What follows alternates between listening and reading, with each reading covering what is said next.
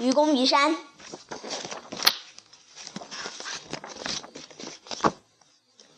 很久很久以前，在冀州的在冀州之南的黄河北岸，有两座高耸入云的大山，一座叫王屋，一座叫太行。山脚下住着愚公一家，愚公一辈子面山而居，每次出门都要翻山越岭，费很大的力气。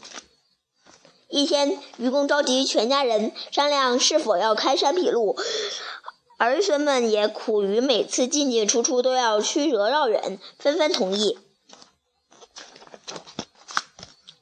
但是愚公的妻子很担心，他质疑道：“你都九十多岁了，凭你的力气，连一般的小土山都挖不平，又能把王屋、太行这两座山怎么样呢？再说了，挖下来的土石又要放到哪儿去呢？”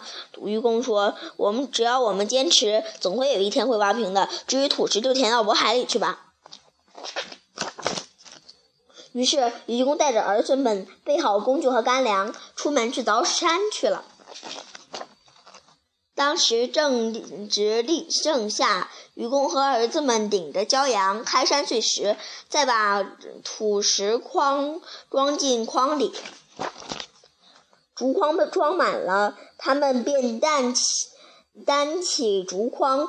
运送去渤海，他们一路走啊走，走啊走，一直走到了秋天，才终于来到渤海边，将土石潜进了海里。接着，他们又千里迢迢，原路返回，直到雪花飞舞的冬季，他们才回到山脚下。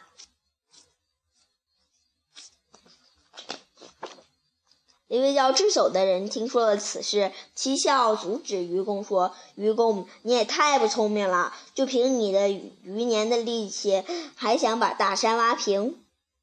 愚公长叹一口气，说道：“我的年纪是大了，可就算我死了，还有儿子在，儿子又生孙子，孙子又会有儿子，子子孙孙无穷无尽，而山却不会再长高了。”还怕挖不完吗？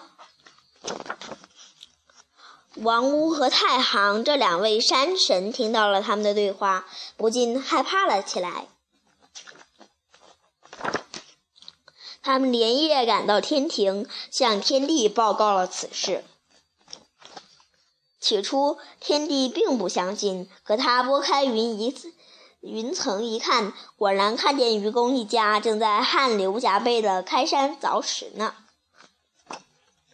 天帝被愚公的诚心和坚持感动了，于是命跨额额氏的两个巨恩儿子帮他移走了两座大山，一座放在了朔朔方的东边，一座放在了永州的南边。从此没有了大山的阻碍，愚公和乡亲们的生活方便多了，这个地方也变得更加热闹起，热闹和富裕了起来。讲完了，再见。